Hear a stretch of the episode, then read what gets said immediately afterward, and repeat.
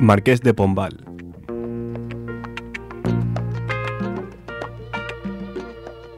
...1755...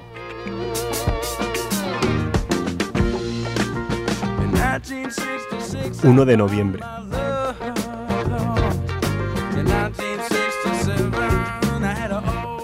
Amatrice.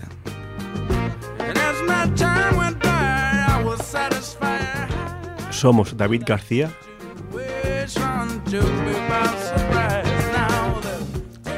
y Aitor Padilla.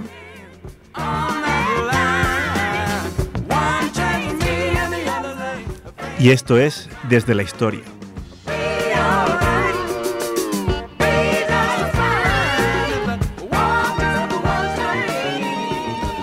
Hola, muy buenas noches. Somos David García y Aitor Padilla y esto es Desde la Historia. Otra vez estamos aquí, otro mes, con otro nuevo programa. ¿Qué tal, David? ¿Cómo estamos? Muy bien, con muchas ganas de hacer este segundo programa de la cuarta temporada ya. Ya llevamos cuatro y la verdad muy contento porque creo que tenemos un tema muy interesante, algo nuevo también. Eh, intentamos no ser tan predecibles, no intentar eh, ser, que nuestros radio oyentes digan, hostia, mira, esto es nuevo. Que todos no sean desastres humanos, sino este Exactamente. Siempre hemos ido por por la vertiente política, ¿no? la vertiente bélica muchas veces también, también bueno, cultural, etnográfica, etc. Y hoy vamos a analizar en el apartado histórico, lo veremos más tarde, pero bueno, doy una pista ya, es un desastre natural que ocurrió y ya diremos dónde. Y bueno, es algo que es algo nuevo y a ver qué tal. Sí, que yo que tengo que decir que lo desconocía totalmente y, y, está cerca. O sea, que es algo que quedó muy cerca y no, no lo conocía. A ver qué tal ¿Qué tal le parece? Eh, empezamos como siempre con la presentación de las redes sociales, de las plataformas de contacto con nosotros. En primer lugar, eh, nuestro Gmail, dsdhistoria.gmail.com, donde como siempre decimos, nos podéis proponer cualquier tema, eh, dedicarnos algunas palabras, tanto buenas como malas.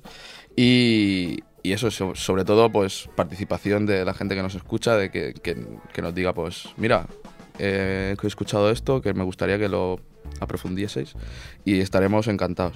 Y nuestra página de amigos de Facebook, desde la historia, donde, bueno, ya colgamos el último programa, que tengo que decir que tuvo eh, mucho mucho buen, buen recibimiento. Sí. Sí, la gente que me rodea me dijo que estaba muy, muy guay, que le gustó muchísimo, sobre todo por, por ser un tema como... Fue un tema polémico, un tema también que a la gente le, le interesa mucho un tema de actualidad. Exacto, se ha vuelto a poner de actualidad. Que eh. bueno, luego si tenemos un momentito, pues comentaremos un poco también ese. Sí, yo creo que, ha pasado en. Después del programa que hicimos ¿no? sobre Estados Unidos, la temática de, de, bueno, de la lucha por los derechos civiles de la población afroamericana, creo que nuestros radioyentes se merecen una valoración ¿no? de lo que puede ser Donald Trump, los Trump, en americano, de lo que puede ser Donald Trump en los siguientes cuatro años. Y bueno, primero haremos el programa y luego ya haremos la valoración. Exacto. Entonces, como siempre, eh, empezaremos con un tema de Sara Tavares que se llama Balance.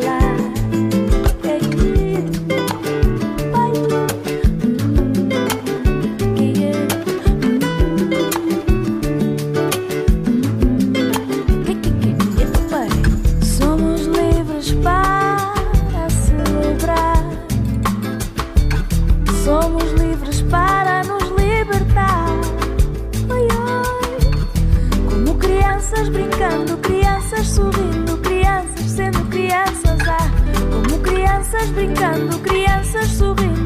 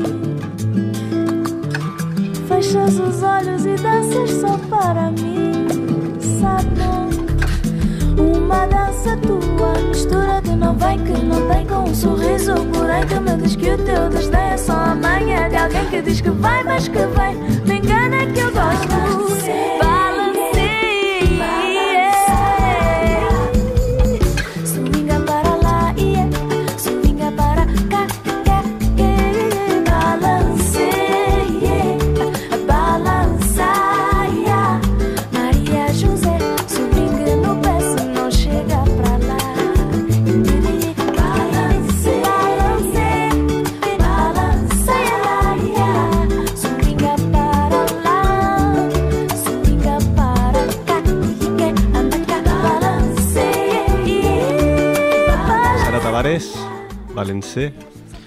Ahora eh, canta en portugués. Esto Anda es por tuya es una pista. Es. Bueno, ¿qué dirías que es, Aitor? ¿El, el, el tipo de música? La cantante, ¿de, de dónde es? ¿Portuguesa? Sí, exactamente. Nació en Lisboa, aunque bueno, tiene raíces caboverdianas. Y como vemos en esta canción, bueno, le gusta mezclar bastante música africana, europea, americana. Es una gran cantante que recomiendo. Sí. La verdad es que el tema tiene muy, muy buen rollo, ¿no? Muy Buen flow, un flow bueno. Sí, sí.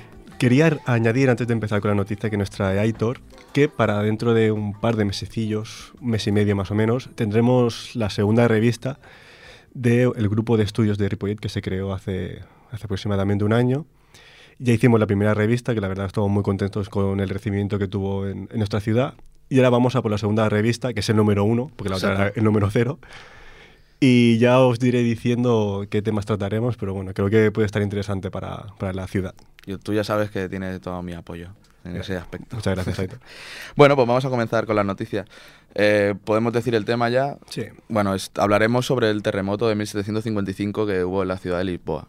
Entonces, eh, para eh, encaminar el tema, pues vam- vamos a mezclar una noticia de actualidad con un con algo personal, tanto tuyo como mío, ¿no? Al fin y al cabo, Lisboa, Sí. para mí más reciente que para ti, pero bueno, algo tiene que ver con nosotros. Entonces, la noticia es, bueno, que el- a finales de octubre de este mismo año, eh, los vecinos de las regiones de las Marcas y Umbría en Italia volvieron a pasar una noche con el corazón en el puño porque ese domingo hubo un terremoto de magnitud 6,5 que azotó la zona en esta zona del, del centro de Italia. Y es que esa noche se registraron cerca de 114 eventos sísmicos. Eh, en este caso, esto, claro, el que más suena es uno que hubo en, a finales de agosto. En Mm. este caso, solo hubo un, un- un daño, o sea, una muerte. Fue un hombre que pernoctaba en un vehículo en el municipio de Acumoli, que no se sabe bien, las circunstancias por las que murió, porque además dicen que esa noche hacía mucho frío y que pos- posiblemente fue un paro cardíaco, que no tiene por qué verse, ser eh, un- una consecuencia del, del terremoto. Y es, claro, la gente está asustada porque, claro, esto viene predecido de- del, del terremoto de Amatrice, el cual fue bastante peor en el caso Sí, de, fue- de- de las muertes hu- Fue humanas. muy sonado en, en el verano. sí, Exacto. Eh, porque en ese terremoto, eh, según ya cerradas cifras, son 297 personas eh, muertas en el terremoto. Que fue en el 24 de agosto. Y es que la gente ya se está preguntando que cuándo pueden iniciar la reconstrucción si la Tierra no deja de temblar, porque ya estamos hablando de un, terremoto a finales de agosto, otro terremoto a finales de octubre, y es que según Paolo Messina, el director del Consejo Nacional de Investigación y del Instituto de Geología Ambiental y Geoingeniería en Italia, cada vez que se desarrolla un terremoto a lo largo de la superficie de una falla, se pueden producir roturas que generan otros seísmos a su vez. Que eh, según él es esto lo que está ocurriendo en los Apeninos eh, durante los últimos meses que no es nada extraño porque esto ya ha pasado en otras zonas sísmicas como Turquía, California o Haití. Pero digamos que el centro de Italia es una zona sísmica. Eh, sí, bueno, tiene la cordillera de los Apeninos. Mm. Están los Alpes en el norte y los Apeninos eh, que van pues durante todo lo que es la bota. Bajan la bota. Exacto. Y es en la zona central. Está muy cerca de Roma realmente. O sea, mm. el epicentro del, del terremoto de Amatrice no debería estar mucho más de 200 kilómetros, yo creo. Pues está, es la zona central, entre Perugia y, tal. Vamos a hablar un poquito más también de este, de este terremoto, no solo del de a finales de octubre, porque este tiene un poco más eh, de cosas a decir. Y es eso, que hubo un devastador terremoto en el centro de Italia que causó centenares de, muertos. Se registró un terremoto inicial de 6,2 en un con un epicentro en Perugia, en Riete, y seguido de tres réplicas. Eh, uno de 4,3 en Perugia, uno de 4,6 en Amatrice y uno de 5,5 en Norcia. Digamos que un terremoto de 6,5 ya es algo bastante... Para tener en cuenta, exacto. Y es que desde que aquel terremoto, eh, según dice el alcalde Sergio Pirozzi, eh, Amatrice ya no existe, porque solo hay gente, la gente que está bajo los escombros eh, ya no, eh, no está viva, ya no hay pueblo, o sea, el pueblo se fue al traste directamente, o sea, las imágenes son muy, hay montajes, ¿no? De cómo era y cómo está, y la verdad es que eh, además tenía un patrimonio histórico y cultural muy bueno, eh, sobre todo la ciudad de Matrice, que, que, es muy famosa también por porque en esa época se celebraba la, la fiesta de, de, la salsa la matrichana que se utiliza en la pasta, los 50 años, y se ve que además había bastante turismo eh, para, eso, para esa época, que triplica normalmente la población de Amatrice. ¿Y no se ha hecho ningún intento desde agosto para reconstruir el pueblo? Sí, eh, Matteo Renzi, que es el, el presidente de la República en Italia, eh, ya ha dicho que va a dedicar todo su esfuerzo y todo el dinero que pueda de los presupuestos sin tener en cuenta las, los topes que está poniendo la Unión Europea. Quiere decir, va a ir a, a ayudar lo máximo posible. Si es un pueblo con, con, un patrimonio histórico y cultural importante, pues, deberían hacer por reconstruirlo. Sí, porque como he dicho, eh, los pueblos que más estuvieron afectados fueron Amatrice, Acomoli, Norcha, Pescara del Tronto, que son localidades con pocos habitantes, ya que Acomoli tiene como unos 700, mientras que Amatrice cuenta con unos 2.000 y Norcha con 4.000, pero que en una época estival, como la del terremoto, triplican su población. Y Amatrice, pues también le he dicho, que tenía un importante patrimonio histórico, del cual dicen que el 20% es irrecuperable, y entre ellos, por ejemplo, estaba la Torre Cívica, que es una torre del siglo XIII, que se mantiene el pie, pero perdió la, con el sismo se ha perdido la campana, se cayó, la, la campana pues es una campana del siglo XIII, o sea, es algo importante. Una lástima. Y la iglesia de San Agustín, que es del siglo XV, que también ha perdido pues, prácticamente un cuarto de su altura con, con el terremoto. Eh, en esta zona turística del centro de Italia como he dicho, es muy famosa por su gastronomía y, este fin, y el fin de semana del, terremoto se celebraba la feria en honor a, la pasta a la matriciana que tiene el nombre pues, por, este, por este pueblo de Italia. Que eso pues agrava, ¿no? digamos, el tema del... Porque además llamaba mucho al turista y hace que haya más gente en el, en el lugar del terremoto, que además se produjo a las 3 de la madrugada, lo que hace que esté todo el mundo en casa y pues agrave el tema de los daños, pues estando la gente en casa que no puede salir, pues mm, es bastante problemático. Em, eh, como ya he dicho, el, terremoto fue muy, muy fuerte para el, para el pueblo y eh, dicen que mm, es muy difícil que se pueda recuperar todo porque se han muerto familias enteras. O sea, el, salen diferente gente eh, pues explicando lo que, lo que está pasando en el pueblo y hay casas que está la familia entera debajo, el padre, la madre y los dos hijos, gente que ha perdido su negocio o, y gente haciendo eh, guardia delante de sus casas que les, les- dicen que por favor vayan a sitios donde sean seguros sí- sísmicamente hablando, pero ellos se niegan, duermen en coches porque quieren vigilar sus cosas, porque como siempre pasa en estos casos, pues existen los saqueadores y la gente que intenta aprovecharse de estas catástrofes para, para robar, para sacar cosas de, de- de- de la gente y ellos no quieren perder lo único que los quedan, que son como recuerdos, pues todo lo que tengan ahí dentro. No, realmente es una lástima porque, claro, un desastre natural no puedes hacer nada contra ello, ¿no? Es, es algo que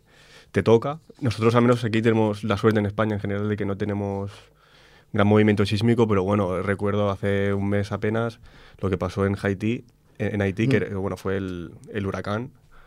Y claro, son desastres naturales que no puedes controlar, que perjudica siempre a una parte de la población eh, casi siempre pobre. A lo mejor el centro de Italia también es bastante pobre en este caso. Y la verdad que es, es una lástima ver, ver esas noticias. Sí que, sí que también leí que la había un- se ve una diferencia bastante grande entre Amatricia y, y otro, y otro pueblo que en el cual no hubo nadie, ningún muerto en el otro, y en Amatricia pues prácticamente el 80% de los muertos era de esta zona. Y es impresiona porque es como, bueno, es un pueblo, pero seguramente pues las casas, al ser una, una zona tan sísmica, pues no, estaría, no estaba todo preparado. Y algo que también me sorprendió es que se supone que se, desde que pasó el terremoto del Áquila en 2009, no sé si te lo recuerdas, fue en el No. norte, fue bastante también, era, es más hacia el sur de, de- de esta zona, pero cerca. Y también fue muy, hubieron muchísimos muertos y a, a partir de aquel terremoto decidieron pues dedicar eh, cierta parte del presupuesto a, a reforzar sísmicamente pues edificios como podría ser la escuela de Amatricha y diferentes edificios, los cuales eh, están investigando ahora porque se han caído. O sea, se supone que se ha dedicado un dinero para eh, Adaptar, ¿no? adaptar estos edificios y no ha servido de nada. Entonces están investigando qué puede haber pasado. Las em- o- En, en eso tengo entendido que los japoneses van bastante adelantados Sí, ¿no? en esto de los edificios. y claro, no entienden si se ha dedicado, qué ha pasado, o sea, ¿se ha, se ha hecho algo realmente o, o no? Entonces también leí que había algo que no acababa de cuadrar. Hay un poco de aspecto. mano negra, podemos decir.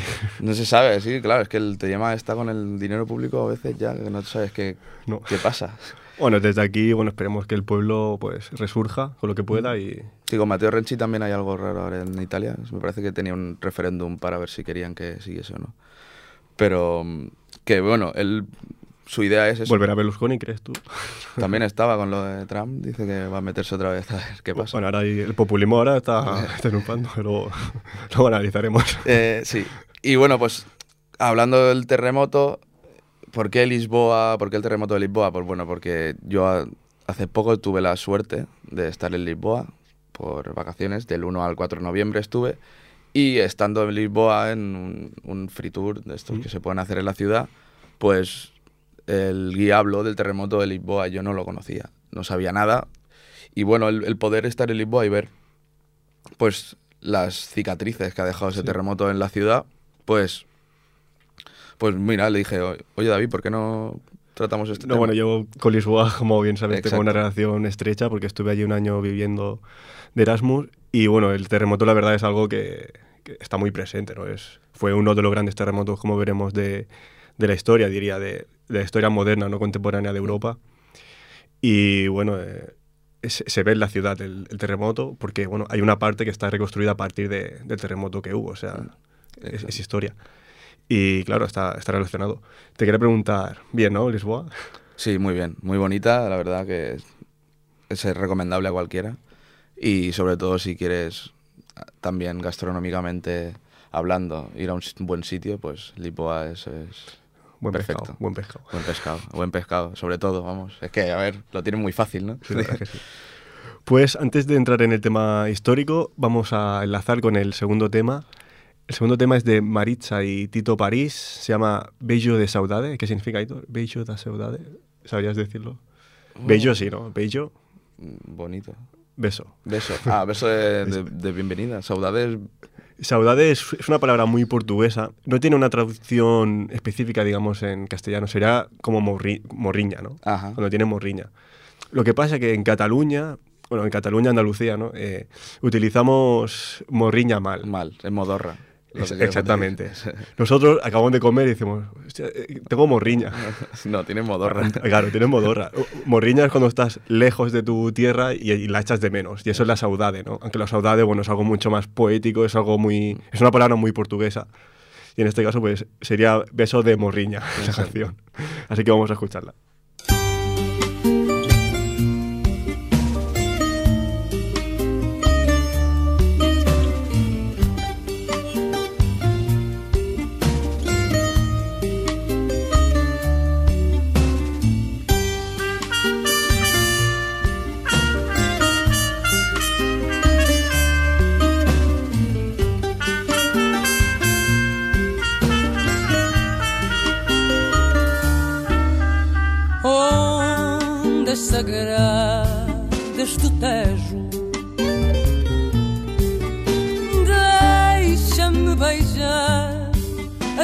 As tuas águas.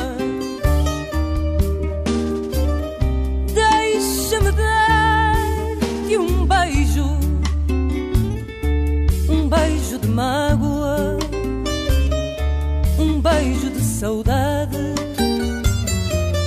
para levar ao mar e o mar à minha terra para levar ao mar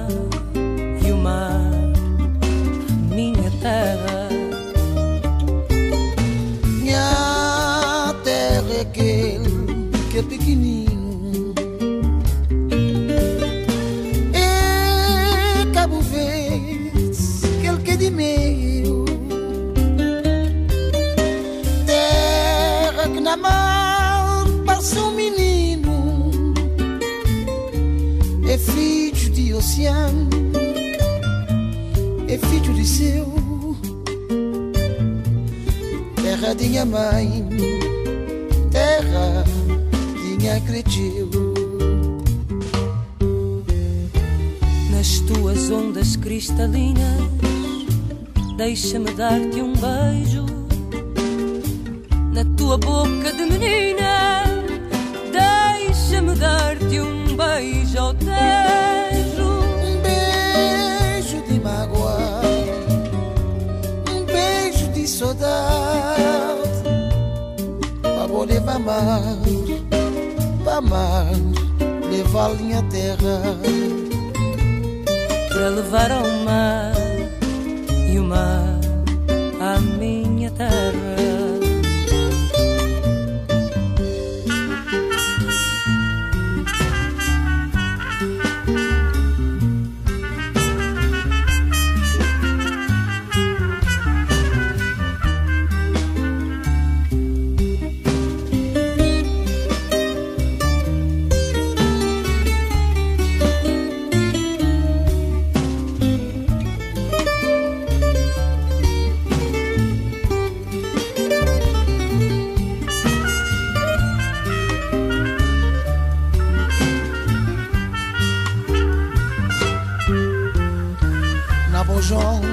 Cristalina, deixa-me dar um beijo.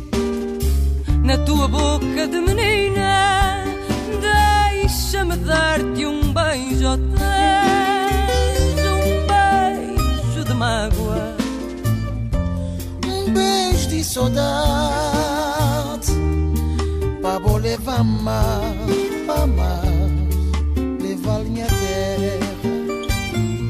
La, a miña terra. Suena a fado. ¿no? Sí, es un fado así, en plan, muy chulo. Escuchaste fado, ¿no? En- Sí, tuve la, de casualidad, pero tuve la ocasión de escucharlo y la verdad es que es- no puedes quedarte a escuchar uno solo. O sea, Yo estuve un año en Lisboa y no escuché ningún No. fado. pues la verdad es que yo fue de casualidad. Estuve en una ciudad al lado, en Sintra, que es muy turística. Y Muy de- bonita. Sí, muy bonita. Y dentro de uno de los palacios, pues de casualidad estábamos por ahí caminando y se escuchaba música. Y bajamos y había 20 sillas y dos músicos y una cantante. La verdad es que fue bastante... Hay, hay gente que dice que se, que se parece un poco al flamenco, pero yo no, aún no le encuentro mucho el parecido. Pero No, la bueno, es eh, lo- la sonoridad una vez, la voz, pero yo no le encuentro No, mucho el parecido. tampoco. Hay gente que Sinceramente Bueno. no, es muy, es muy propia, es muy propia, la verdad es, es que... y sobre todo es muy triste. Y, está, y es una música de la que los portugueses están muy orgullosos. Mm. La verdad es que, lo, bueno, lo ves por la ciudad, Eh, Es, es una música triste digo en el sentido bueno, pero realmente, o sea, lo que ellos cantan, lo que están cantando es tristeza. Suele ser melancólica, Sí, sí, ¿no? exactamente. Pues bueno, comentar brevemente que Maritza es una cantante portuguesa de las mayores representantes del fado a nivel mundial, es eh, mundialmente famosa, aunque nació en, nació en Maputo, capital de Mozambique. Y luego Tito París también es internacionalmente conocido y él, él es de Cabo Verde. Entonces, eh, aquí ya vemos un poco las colonias. Te quería preguntar, una una pregunta así técnica. ¿En cuántos países habla portugués? A ver si me lo sabrías decir. A ver, ya pues Angola, Muy bien. Mozambique, Cabo Verde, Brasil, sí se puede, con- bueno, es portugués, aunque sea Brasil brasileño, portugués. Portugal y Sao Tomé y Príncipe, que también es un país. Muy bien. Y ahora mismo no se me ocurren muchos más. Macao, Bueno, Macao era una no es un país en sí, pero bueno, es, es una ciudad-estado. Macao, Gao, que está en India. Te queda Guinea, la Guinea portuguesa. ¿dónde está la desconocida? Guinea-Bissau. Sí, Guinea-Bissau. Y eh, otro país que es Timor. Timor, Timor Oriental. Oriental. Y esos son todos los países. Que eso, esas colonias fueron muy importantes para Portugal. Luego veremos por qué, época. Ujú. Pues bueno, vamos a entrar ya en el apartado histórico donde hablaremos de lo que hemos dicho, el terremoto de Lisboa, que es uno de los más conocidos de la historia europea y que tuvo lugar en la capital portuguesa en 1755, a mediados del siglo XVIII. Este terremoto ocurrió el día 1 de noviembre. ¿Qué ocurre ese día, Aitor? Es el Día de Todos los Santos en todos los países que sean católicos. Y Portugal lo es. Portugal lo es, por supuesto. y, y mucho, porque si vas a Lisboa hay un montón de iglesias católicas. Pues los informes contemporáneos indican que el terremoto se inició a las nueve y media de la mañana y duró entre, entre tres minutos y medio y seis minutos, produciendo grietas gigantescas de 5 metros de ancho, es mucho, eh, que se abrieron sobre todo en lo que es el centro de la ciudad, digamos en la ciudad mirando al, al, al río Tello. Claro, es que es eso, hab- hablamos de, por ejemplo, hablando del, del terremoto de, de Italia, claro, a las tres y media de la, madrugada, donde está todo el mundo en casa, Mm. pero en este caso, por ejemplo, el día 1 de noviembre, a las 9 de la mañana, todo el mundo yendo a misa, todo el mundo, la- la- la recor- iglesia, claro. todo el mundo en las iglesias, eh, también fue devastador. Exactamente, luego lo veremos que el, que el tema este de la iglesia tiene mucha importancia. Pues digamos que bueno, hay que explicar también que Lisboa se sitúa, digamos, en la margen derecha ¿no? de, del Tello, el, tej- el Tajo, es que lo digo ya en portugués. No, no, es que allí son muy, también me dijeron que nada de tajo, allí es tello. No, pero es que yo, yo mismo me acostumbro a decir. Eh, digamos que el Tajo, cuando se une con el Océano Atlántico, digamos que se abre, ¿no? lo que La se llama el, estuario. Creo que sucede, bueno, es que yo de geografía no sé, pero que sucede en casi todos los ríos, ¿no? Sí, las desembocaduras suelen ser donde hay más caudal. Menos en el río. Besós, que cuando, cuando llega a San Adrián no se abre mucho. Pero digamos que el Tajo se abre y en la margen derecha, digamos, es donde se sitúa Lisboa, ¿no? Mirando hacia el estuario de- del Tajo. Pues digamos que, claro, los supervivientes, cuando vieron las grietas, hicieron dos cosas. Una, o ir a las colinas, algo lógico, o ir, digamos, a las playas ¿no? del estuario del, del Tajo. Estos últimos, los que fueron hacia las playas, corrieron peor suerte porque minutos después pudieron observar cómo el agua empezó a retroceder, dejando la vista al fondo del mar. Yo estoy en esa época y, yo veo que, el, que el mar se echa para atrás, bueno, y ahora también, y yo, me acojono bastante. Claro, no, lo que hablaban es que ellos piensan que en esa época no había conocimiento de- igual que lo sabemos ahora, pero la gente veía que el, el- el río les estaba dando como más terreno Claro, claro. y ellos lo que hacían es coger ese terreno, sin saber lo que iba a pasar después, claro. Es que es algo, es algo jodido, la verdad. que- ¿Qué es lo que viene Pues ahora? entonces el agua empezó a retroceder, dejando a la vista, como decimos, el fondo del mar y los, y los barcos que habrían ahí del siglo XII, a- muy viejos. Y 40 minutos después del terremoto padecieron tres tsunamis consecutivos, tres, de entre 6 y 20 metros, ¿no? que bueno, evidentemente engulleron todo lo que es el puerto y la zona del centro de la ciudad. Tres tsunamis consecutivos de 20 metros, imagínate lo que Mm. son 20 metros, claro, Sí, de- sí. dejó la ciudad destruida. En las áreas no afectadas por el maremoto que hubo, los, in- los incendios surgieron rápidamente, iniciados en su mayor parte por las velas encendidas en recuerdo a los difuntos en la iglesia. Aquí volvemos al, al tema con el que hemos empezado de, de la iglesia y 1 de noviembre. Es que se junta es dos catástrofes naturales que normalmente vienen seguidas, que es un terremoto y un tsunami, luego con toda la ciudad en llamas, o casi toda la ciudad en llamas, porque claro, el hecho de que sean religiosos, pues hacía, además de la, il- la iluminación entonces, o sea, si Mm. existía eran con velas. Entonces, todo se juntó y a- Se aquello juntó todo, o sea, era, o sea, yo creo que es- vivir aquello debi- debió ser increíble. la zona que no padeció, eh, digamos, el maremoto, padeció el incendio. Los incendios. Entonces, bueno, las llamas asolaron la ciudad durante cinco días también. O sea, quedó la ciudad prácticamente destruida. Podemos imaginar que, bueno, Lisboa tenía una población de 300.000 habitantes, digamos que una ciudad sí. con, bueno, para ser el siglo XVIII, Era importante, era importante. Importante, Fue muy importante. capital de, de un imperio. y murieron unas 90.000 personas, Un tercio prácticamente. prácticamente un tercio. La mayor parte habitantes de la ciudad de Baixa, que digamos es la zona eh, más antigua de la ciudad, que como hemos dicho está mirando a- al, al estuario. Muchos de ellos murieron en los primeros momentos de la catástrofe, es decir, cuando se abrieron las, las grietas. Y la mala suerte hizo, como hemos dicho, que el día de todos los santos, eh, por lo que muchas personas habían acudido a las iglesias, pues murieran al caerse pues, bueno, las, las techadumbres de, de todas las iglesias. Por ejemplo, en, en el Hospital Real de Todos los Santos, que, es- que era el hospital público más grande de la época, murieron abrasados también centenares de pacientes. En Tereiro do Paso, que es, que es digamos, eh, Plaza Comercio, el Palacio Real se desplomó por la acción conjunta del terremoto y el maremoto, desapareciendo también muchísimas obras de arte, pinturas de Tiziano, de Rubens, de Correggio, y también desapareció la Biblioteca Real, la cual gu- guardaba alrededor de 100.000 ejemplares. O sea, destruyó. Sí, aquella todo. plaza, sí, es un buen momento, es un buen lugar para situarte en, en el momento de, del, del maremoto, porque Mm. además es una plaza muy grande, que a mí, me, por lo que me comentó el guía, era la tercera plaza del mundo en cuanto a, a tamaño, ¿Sí? detrás de Tiananmen y del Kremlin, la plaza, de- la plaza roja. No, no tenía Me parece, me parece que estaba vendiendo muy bien la ciudad, pero... Eh, y es un lugar que la verdad es que si estás te das cuenta de, claro, la, la- la cantidad de gente que cabe allí, la, la ca- cantidad de gente que se iría allí abajo y que eh, luego se vio sorprendida por eso, por olas de 20 metros. Claro, digamos que- que, eh, hay una parte de la plaza donde da directamente al río, no hay nada. No está cerrada. exacto. No hay nada, o sea, está la plaza y el río. Eh, Las otras partes sí que hay, digamos, como bueno, Sí, unos edificios viejos, palacios, etcétera. Pero eh, la otra parte, digamos, está mirando al río, imagínate ahí que viene un tsunami, pues engulle todo. Exacto. Y es, y es lo que pasó.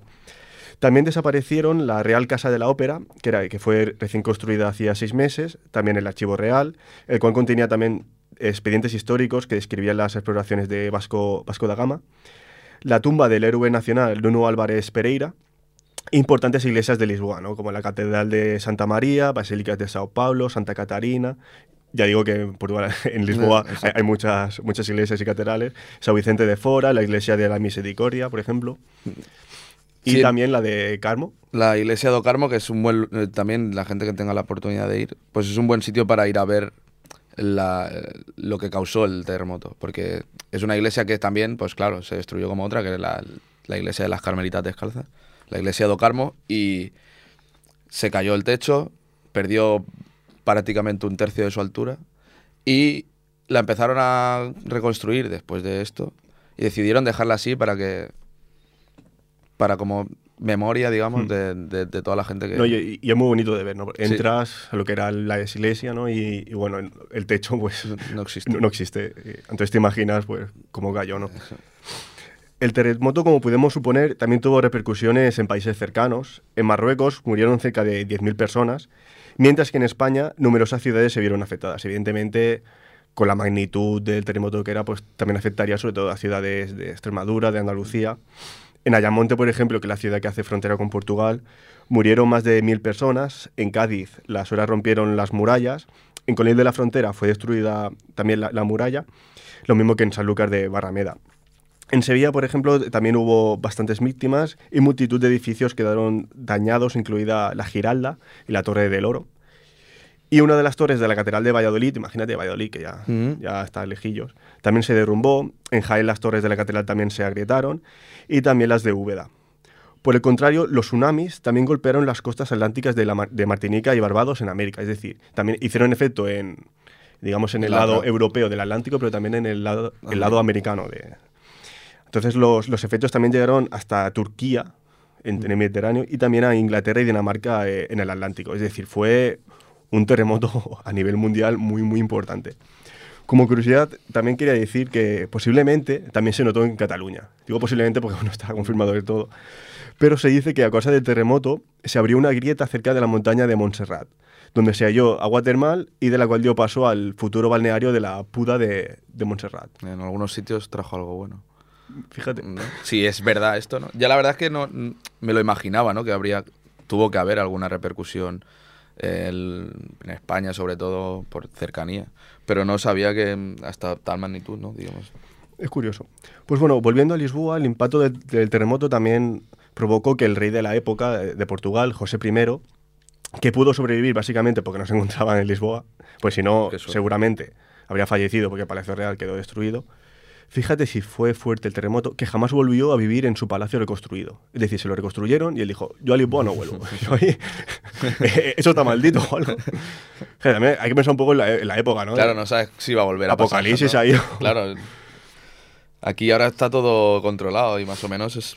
Aunque siempre, pues, sorprende, pero no sabes hasta qué punto en esa época puede volver a pasar. Entonces, José I eh, decidió quedarse en su lujoso campamento de, de pabellón en- situado en la colina de Ayuda, próximo a Lisboa, pero no en Lisboa. También decir que tras el terremoto y el maremoto, el artífice de la, de, de la reconstrucción de la ciudad fue el marqués de Pombal, que lo he dicho al principio, personaje muy muy importante de la historia portuguesa, que fue el primer ministro o válido del rey, el cual tomó la iniciativa. Siguiendo su máxima de se entierra a todos los muertos y se alimenta a los vivos, mandó a la población a extinguir los últimos fuegos, sacar de los escombros a los muertos y enterrarles de forma apresur- apresurada para evitar de esta forma infecciones. Evidentemente, eh, hemos contado 90.000 muertos, pues las enfermedades corrían ahí. Y además, Entonces- sin los medios que hay ahora, exactamente. Entonces, ahí, bueno, creo yo que hizo bien porque, claro, se, se puede llenar la ciudad de infecciones. Dada la enorme cantidad de muertos, se utilizaron algunos conventos también como fosa común para enterrarlos. De hecho, hace algunos años se hallaron en la actual Academia de Ciencias de, de Portugal los restos de 3.000 3.000 víctimas de la tragedia. O sea, Madre aún hoy eh, están saliendo víctimas de- del terremoto. También para prevenir los desórdenes de la ciudad en ruinas y sobre todo para impedir el saqueo, se levantaron patíbulos en puntos elevados alrededor de la ciudad y al menos 34 saqueadores fueron ejecutados. Claro, aquí eh, la gente es muy pillina. No es lo que he dicho que pasaba también, sigue pasando, vamos, es que es así. Entonces aprovechan para... También lo, lo que sucedió es que, claro, eh, las prisiones que habían en la época, muchas se agrietaron y muchos pudieron salir. Muchos Los que no estaban- murieron, exacto. los que estaban en la cárcel. Entonces, pues, hubieron bastantes saqueos y aquí Marqués de Pombal dijo, hay que eje- ejecutarlos porque si no la ciudad se queda sin nada. Ujú. Entonces, el ejército también fue movilizado para que rodeara la ciudad impidiese que los hombres sanos huyeran, de modo que pudieran ser obligados a despejar la- las ruinas, las ruinas. O sea, dijo, aquí a todos a una, a reconstruir la ciudad y que no se vaya nadie. Exacto. Por favor, que no se vaya nadie, porque si no la ciudad se queda Es hecha que era una ciudad muy importante, pues, Lisboa era capital de un imperio, entonces era importante. Entonces necesitaban, para no perder todo lo que habían conseguido. Exactamente. Entonces, a continuación, después de que el Marqués de Pombal hiciese estas iniciativas, un grupo de arquitectos se encargó de planificar la reconstrucción de la zona más afectada, que es, que es la ciudad de Baixa, ¿no? a la que convirtieron en la llamada Baixa Pombalina, que es toda esta zona de Lisboa, que para mí es de las más bonitas, juntamente con Alfama y otros barrios también típicos. Y es una zona, pues bueno, la verdad que es, la que está dando, como decimos, al estuario del Tajo y que es muy bonita.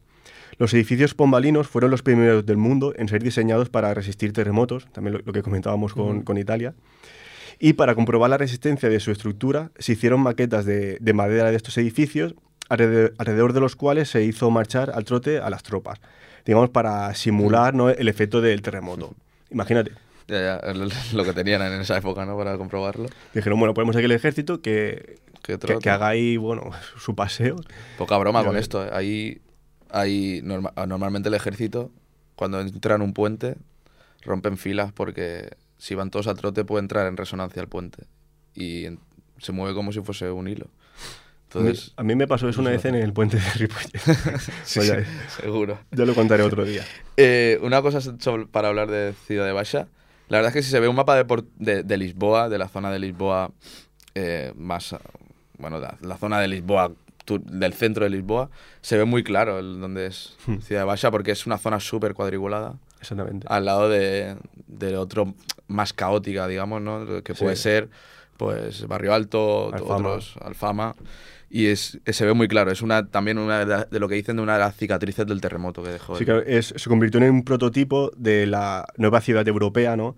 Sus manzanas grandes, rectilíneas, todo amplias avenidas, ¿no? Tú vas paseando, por, por ejemplo, por Rua Douro. Rua Franqueiros también, y son calles, ruas muy, muy amplias y, claro, ahí tienes para pasear, y edificios altos. Y, claro, para financiar toda esta reconstrucción, ¿qué hicieron? Dijeron, mira, tenemos nuestras colonias, vamos a aprovechar el oro, que viene principalmente de Brasil, y que financie esto, todo lo que es la reconstrucción, porque no sería barato en la época, Exacto. imagino. De hecho, me suena que de Minas Gerais, Sí, exacto, porque era muy, o sea, Brasil era la niña bonita de Portugal, o sea, la que aportaba y la que hacía que fuese una, un- Portugal fuese un país grande, pues era el tener colonias como Brasil, que eran muy ricas en minerales y en minerales preciosos sobre todo. Y entonces hay una ciudad de que todavía mantiene el nombre de entonces, que era Minas Gerais, que es Minas Generales, de Minas Generales de- del, del, del- del país principal, que era Portugal. Y es desde ahí de donde sacaron, pues claro, la importante financiación que necesitaban para reconstruir una ciudad que se, se, se quedó en, un 80%, un 80% re- derruido. O sea, se quedó en un 20%. Es reconstruir una ciudad desde cero, realmente. no, la verdad que en Europa hemos tenido bastante capacidad para extraer minerales desde América. Es algo que creo yo que se nos ha dado históricamente Sí, bastante sí, se bien. hace muy bien. Aquí. Pero bueno, eso ya es otro tema también. Por último, también señalar que el terremoto llegó a influir decisivamente a los pensadores de la ilustración europea. Era un siglo de la ilustración que se dice, el siglo de las luces. Y un ejemplo, por ejemplo, es Voltaire, en su obra Cándido o en su poema sobre el desastre de Lisboa, que hizo muchas referencias al terremoto como análogo al, al holocausto, ¿no? en el sentido de que tan enorme catástrofe tuvo un impacto transformador en la cultura y la, y la filosofía europeas. Cambió, digamos, la mentalidad de Europa. También Immanuel Kant, eh, famoso filósofo, también eh, publicó tres textos separados sobre el terremoto de Lisboa, los cuales se consideran como el principio de la geografía científica y el comienzo de la sismología. ¿no? Pues fue el- una de las primeras voces modernas en explicar los terremotos mediante causas naturales antes que sobrenaturales y, Y bueno, y cu- maldiciones. cuestiones bíblicas, etcétera, Exacto. etcétera. Sí. Esto es lo, prácticamente lo que podíamos hablar del terremoto de, de Portugal. La verdad es que te das cuenta de la magnitud que puede... Está muy, muy documentado. Parte se puede perder, ¿no? Pero está bien documentado porque es algo que... Llegar a pensar que puede causar eso en una ciudad de 1755, donde nadie conoce nada, nadie sabe qué pasa después de un terremoto. Ahora, no sé, pues cuando pasó en el Oriente... or- el En- Oriente en- en Medio, era- Asia. en- sí, en Asia, en Asia Oriental. O sea, que el maremoto que todo el mundo explicaba así, el mar se fue hacia adentro y luego volvió. Pues claro, ahora puedes conocerlo o no, pero bueno, ya tienes una referencia. Bueno, yo, Pero- yo igualmente te digo, yo la teoría me la sé, pero yo vivo eso y... No, no, ya sabes lo que... Pero por eso, o sea, te asustas más porque ya sabes lo que va a venir. Y en aquella, en aquella época, pues la gente no lo conocía y la gente vio más terreno, más terreno a ocupar. Es una plaza muy grande, pero seguramente hubiese mucha gente allí. Entonces, ocuparon esa zona que luego el agua volvió a, a su lugar, y además de, de invadir pues todo lo que era la ciudad de Basha. Y también comentar que, según, bueno, también me comentó el guía y tal, que, claro, este terremoto de 1755, el último registrado así importante estaba en 1538. Mm. Por lo tanto, hay unos 250 años entre terremotos importantes. Ya, ya sé por dónde va. el día. 1755 más 250 años viene siendo el 2000, 1900, 1990, 1980. Y claro, eh, dicen, esto aquí tiene que caer otro. Aquí ya mismo tiene que pasar algo. Eh, Esto, esto es información de primera, mano, de primera mano. Según el guía, Según el guía y va a haber un terremoto en Lisboa eh, dentro de poco. no, en general se habla, bueno, porque, claro, si todo sigue Si todo es cíclico, digamos. exacto, pues parece que tiene que venir otro. Y ahora ya sabemos que también va a afectar aquí, ¿no? Sí, sí, sí, depende de la magnitud, pero bueno, es una zona pues que sísmicamente es importante el movimiento. Bueno, yo, yo digo, en España pocos terremotos recuerdo. Bueno, el de Lorca hace Mm. poco tiempo, pero tampoco. Esperemos que, que bueno, que si hay un terremoto, como dice el, el señor guía, pues que sea lo más leve posible. Exacto. Porque como sea como este, eh, puede ser muy, muy, muy grande. Pues bueno, ya para acabar, vamos a poner antes el tercer tema. Buraca es un sistema. El tema es Bubucela.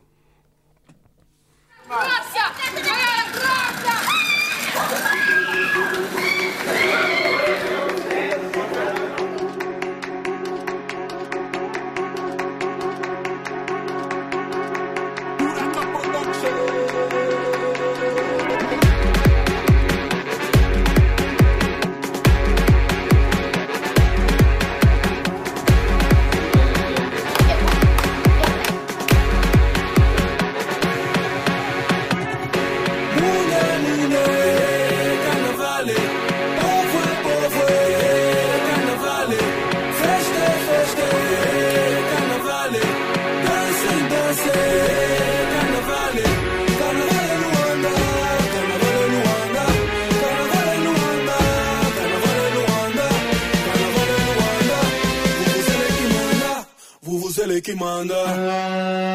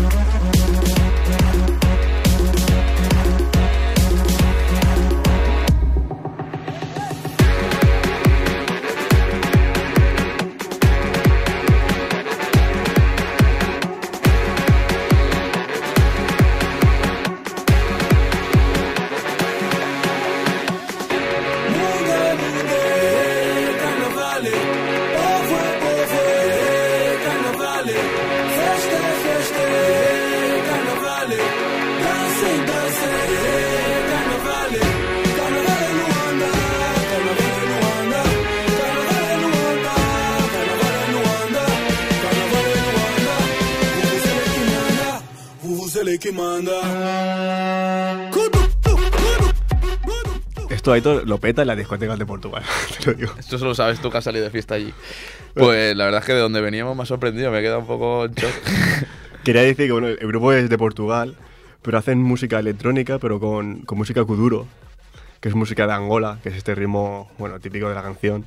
A mí realmente me gusta mucho el kuduro y Aquí no dejamos ninguna punta sin hilo. Aquí todo está relacionado.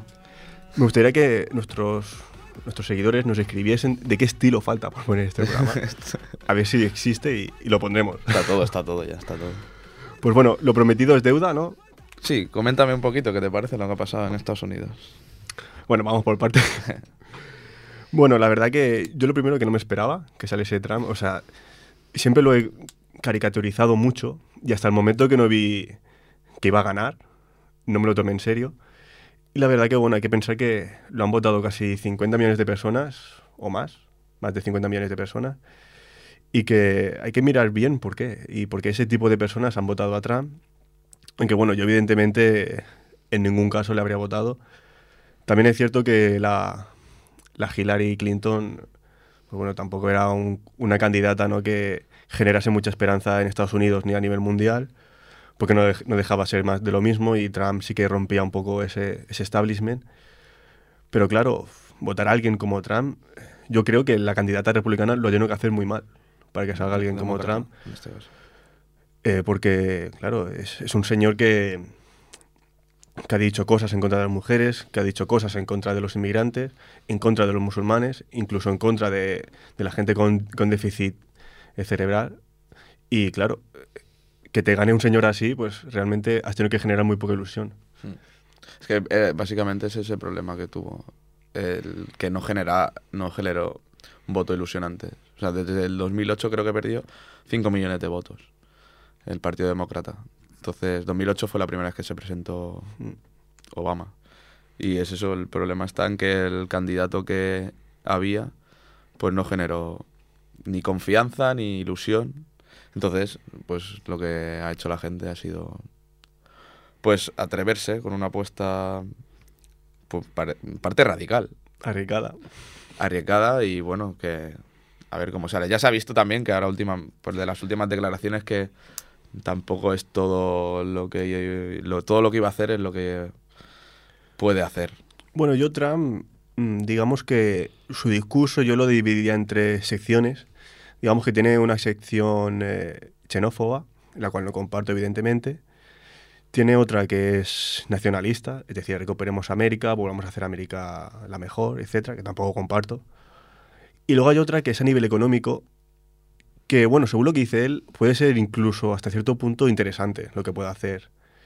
El hecho de volver um, al proteccionismo en una época donde, bueno, e- es mercado libre, el hecho de tener un discurso antiglobalización En un mundo globalizado, creo que es un discurso además que se está extendiendo eh, en Europa también y a ver cómo acaba, porque claro, hemos vivido en los últimos años, 20, 30, 40 años, en un mundo globalizado y ahora están saliendo una serie de personas que dicen, no, no queremos este mundo, queremos lo mejor para nuestros países. ¿Hasta qué punto eso es interesante? Sí, tener en cuenta eso, que el- ya no, es- no existe el, bueno, no tanto, el colectivismo, pensar en, sino en ti mismo, en tu, la gente que más cerca tienes. Y pues eso es lo que se está demostrando en varias cosas que se están votando, en varias cosas que están saliendo, pues como el Brexit, como Donald Trump, como el centro Europa con Mm. sus No, eh, partidos de extrema Exactamente. derecha. Tenemos casos como la extrema derecha en Austria, en Hungría, en Polonia, en Holanda, que puede salir. Y el, el Brexit mismo, que no deja de ser un hijo de eso. Donald Trump. Y el año que viene, elecciones de Marine Le Pen, que fue la primera en felicitar a Trump. Yo creo que como salga Marine Le Pen, lo que es la Unión Europea se va al garete. O sea, ya no existe más. Porque, claro, es una señora que quiere acabar con eso.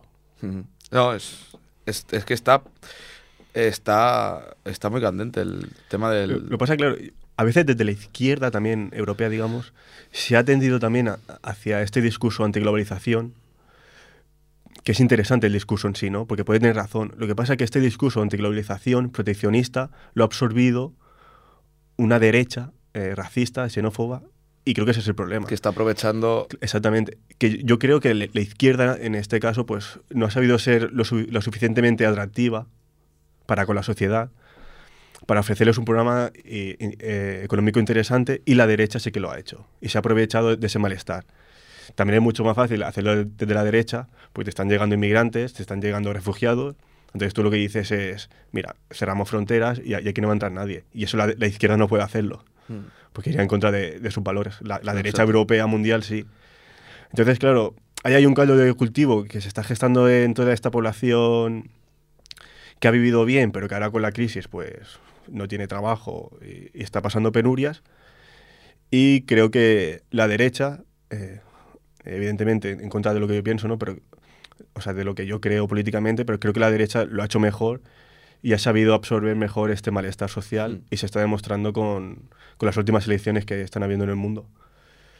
Sí, y que, y que van a ver. Yo, yo ya en el otro programa no di ni una. Dije que no se iba a salir Donald Trump y que, y que íbamos a terceras elecciones. O sea, O sea al, que- al principio cuando te da la mano te he dicho Pedro Sánchez, pero me, me, me he confundido. Pero sí que la verdad es que es una cosa que podría dar para un programa y podríamos seguir comentando. No, sí, porque hay que ver, ya te digo, cómo evoluciona Europa y evidentemente si de aquí a un año gana la derecha, digamos, antiglobalización en, en Francia, en Holanda y en Austria, no hay en, en Unión Europea y la que se lía aquí, o sea, es, es grande. ¿eh? Sí, y, sí. y más en, en España, bueno, creo yo, yo, yo soy bastante europeizador, pero creo que en España al menos tenemos la suerte de que los grandes partidos aún no tienen este discurso anti-europeo, pero bueno, veremos cómo evoluciona. Sí, lo dejamos en un continuará porque ya se nos acaba el tiempo.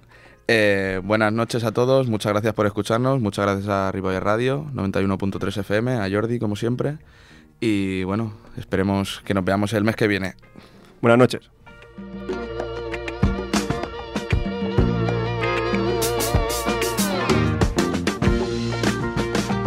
1966, I found my love.